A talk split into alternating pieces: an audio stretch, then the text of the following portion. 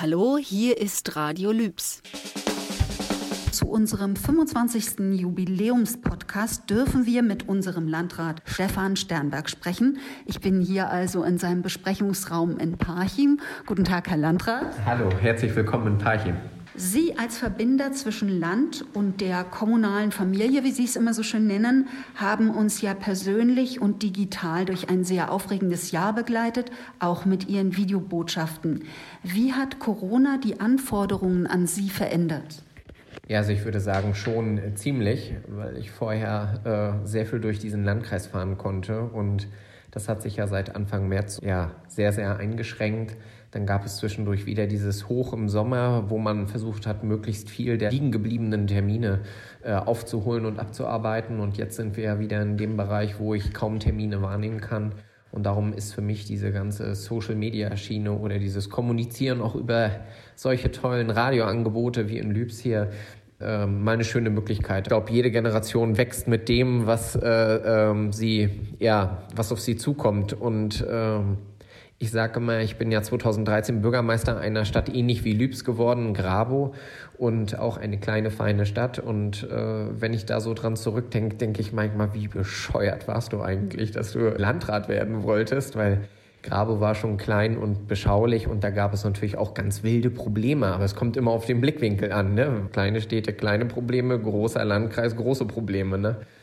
Nein, es macht mir aber Spaß, äh, gerade Landrat zu sein und ich habe mich ganz bewusst dazu entschieden, ein Landrat zu sein, der vielleicht etwas anfassbarer ist, wie das andere Kollegen sind oder äh, wie man das vielleicht sonst so erlebt. Ich hätte natürlich mich auch in mein Landratsamt zurückziehen können, über die äh, normalen Medien mit den Bürgern kommunizieren können, aber ich finde es ganz wichtig, dass man auch mal Feedback bekommt aus der Bevölkerung. Und da kann dann eben so ein Post vom Landrat, wie er sich gerade impfen lässt, natürlich auch einen riesigen Shitstorm auslösen oder auf der anderen Seite mal ein witzig gemeintes Geburtstagsvideo der Kollegen über ihren Landrat äh, ja ganz viele Smileys und ähm, es ist eben eine sehr direkte Politik, die da stattfindet. Das muss man manchmal abkönnen und manchmal darf man auch nicht alle Kommentare lesen, tue ich auch nicht mehr. Aber ich glaube, dass es trotzdem 230.000 Menschen die Möglichkeit gibt, ihren Landrat auch zu sehen, zu erleben und äh, sich äh, ja die ganz eigene Meinung zu machen, eine unverfälschte. 2020 hat ja mehr verändert als die drei Jahre davor. Und auf einmal ist Ökologie nicht mehr im Gegensatz zur Wirtschaft. Kohleausstieg ist bei uns ja kein Thema und Nachhaltigkeit politisch ganz oben auf der Agenda in Mecklenburg. Aber wir haben wieder mehr Müll produziert. Wir arbeiten ja an nachhaltiger Nutzungsdauer von Dingen und ich nehme jetzt mal das Beispiel Kinderfahrrad. Früher konnte das immer weitergegeben werden und heute, wenn die billig neu gekauft werden, geht das so fix kaputt und ist kaum zu reparieren. Frankreich hat gerade gesetzlich reagiert und Produkte sanktioniert, die mit Sollbruchstellen oder nicht reparierbar hergestellt werden. Hier in Mecklenburg haben wir ja schon immer etwas pragmatischer die Dinge benutzt. Glauben Sie, dass die Fridays for Future Forderungen zum Beispiel durch ressourcenschonende offene Reparaturwerkstätten oder unser Upcycling-Projekt konkret zu beantworten sind? Also ich glaube, dass das alles miteinander zusammenhängt. Ich glaube, dass diese Projekte ganz wichtig sind, weil sie es anschaubar machen, es, es fühlbar machen, was man eigentlich jeden Tag so in Verantwortung hat und dass auch die kleinen Dinge, die wir an Müll produzieren, manchmal ganz große Themen sind und Baustellen. Und ich glaube, dass das eine Kombination vieler Bereiche sein muss. Also einmal der Bereich, für den ich ja maßgeblich mit zuständig bin, die kommunale Abfallwirtschaft, also wie wir uns vom Sperrmüll bis zum Altpapier bis zu Glas oder anderen Abfallprodukten in Zukunft aufstellen, also wie wir das machen. Wie kriegen wir dem Bürger eigentlich bewusst gemacht, dass die Tonne, die er da immer auf die Straße schiebt, die die und die Euro kostet, was das eigentlich bedeutet und was für ein Wahnsinnsaufwand dahinter steckt. Zu mir hat mal ein Unternehmer aus der Müllbranche gesagt, Herr Sternberg, wenn die Menschen wüssten, was sie für Werte vor die Haustür stellen, dann würden sie sie nicht mehr freiwillig vor die Haustür stellen und würden auch noch Geld dafür bezahlen, dass sie sie vor die Haustür stellen. Das habe ich zum Anfang nicht verstanden. Heute verstehe ich es. Und ich glaube, dass diese kleinen Projekte und auch die Forderungen von Fridays for Future wichtig sind, weil sie sollen den Menschen wieder mehr ins, ins Gewissen reden. Und ich habe so eine schöne Situation, die muss ich noch mal kurz er äh, erklären oder erzählen. Äh, wo mir das einmal so richtig selber bewusst geworden ist. Ich bin ein leidenschaftlicher Eiskaffeetrinker und eines Tages kam ich in mein Lieblingscafé und habe meinen Eiskaffee bestellt und ich bekam zum Eiskaffee einen Löffel. Und ich liebe es, durch den Strohhalm den warmen Kaffee durch das Eis zu ziehen. Und dann habe ich gefragt, wo ist denn der Strohhalm? Ja, unsere Chefin hat jetzt keine Strohhalme mehr. Es gibt keine mehr. Und die aus Glas findet sie so unhygienisch. Und die aus Stroh oder ähm, aus Naturmaterialien halten noch nicht so gut. Und dann habe ich wirklich mich dabei erwischt, dass ich gedacht habe, scheitert jetzt zukünftig mein Eiskaffee trinken an einem Plastikstrohhalm? Aber das ist genau das ist eigentlich so ein Thema, was uns beschäftigen soll, wie wir damit umgehen. Und darum kann ich nur alle ermutigen, die Projekte sind gut, die sind wichtig. Und in unserem Partnerlandkreis in Taiwan, Taiwan ist ja eine Insel, die sehr sanktioniert ist durch China, die große Probleme haben, bei ihrer großen Bevölkerung auf dieser kleinen Insel alle Ressourcen zu bedienen. Die Taiwanesen verarbeiten äh, zu 100 Prozent ihre Fischhaut zu Levis Jeans.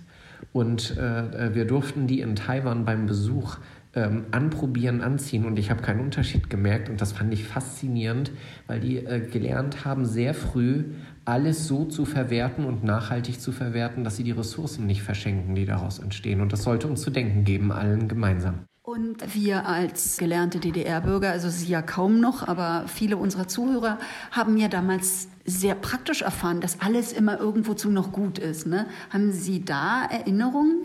Oh ja, als meine Tante und mein Großonkel aus Soltau zu Besuch gekommen sind und mir von meinen größeren Cousins die wundervollen Sachen mitgebracht haben. Ich erinnere mich an die Michael Jackson Mickey Mouse Wendejacke, die schon so abgenuddelt war, die aber so innen war, dass ich sie noch, ich glaube, irgendwie drei Jahre getragen habe in der Schule, weil ich voll der Star mit meiner Wendejacke war. Also nicht Wände wegen der Wände, sondern Wände, weil ich sie umdrehen konnte. Wenn ich Michael Jackson gut fand, habe ich Michael Jackson gezeigt und wenn nicht, habe ich Mickey Mouse und Donald Duck, wie sie sich kloppen, gezeigt.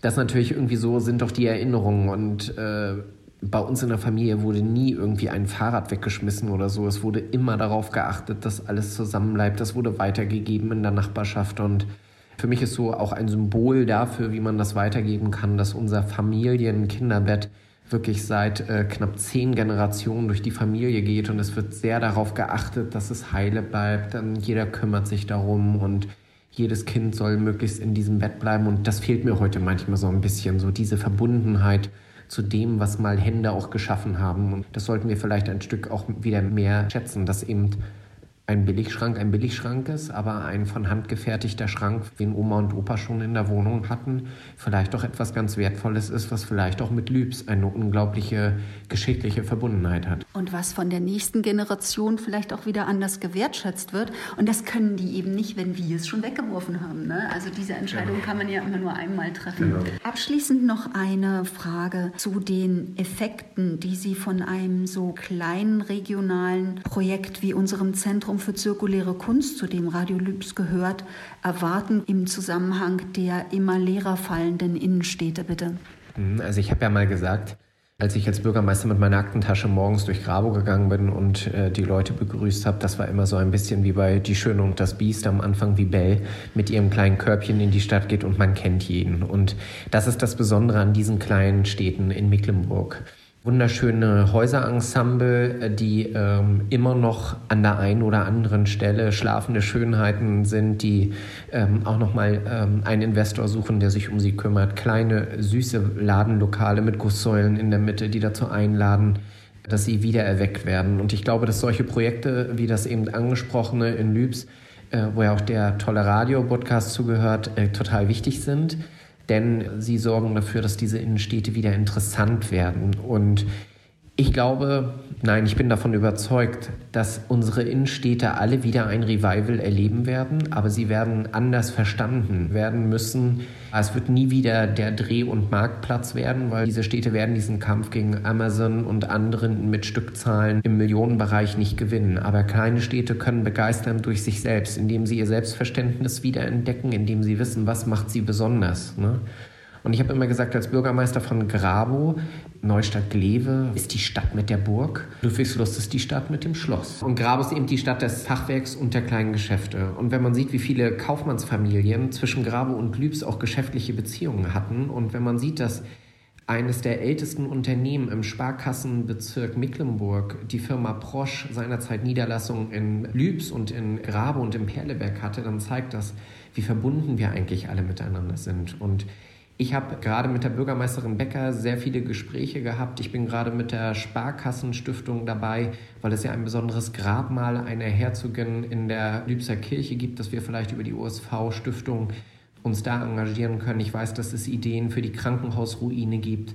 Lübs hat unglaublich viele Chancen und ich glaube, die werden genutzt.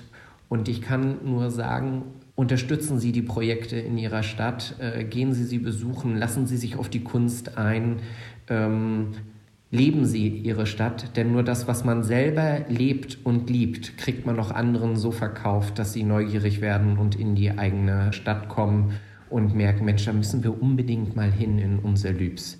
In diesem Sinne ganz herzliche Grüße von mir aus dem Landratsamt in Parchim hier zum Jahresende und bleiben Sie alle gesund. Vielen Dank, Stefan Sternberg, dass Sie sich Zeit für uns genommen haben und viel Kraft für die kommenden Aufgaben. Hiermit beenden wir unseren Jubiläumsbeitrag und die zweite Staffel. Radio Lübs wünscht alles Gute fürs neue Jahr. Das war Radio Lübs. Macht's gut, Nachbarn.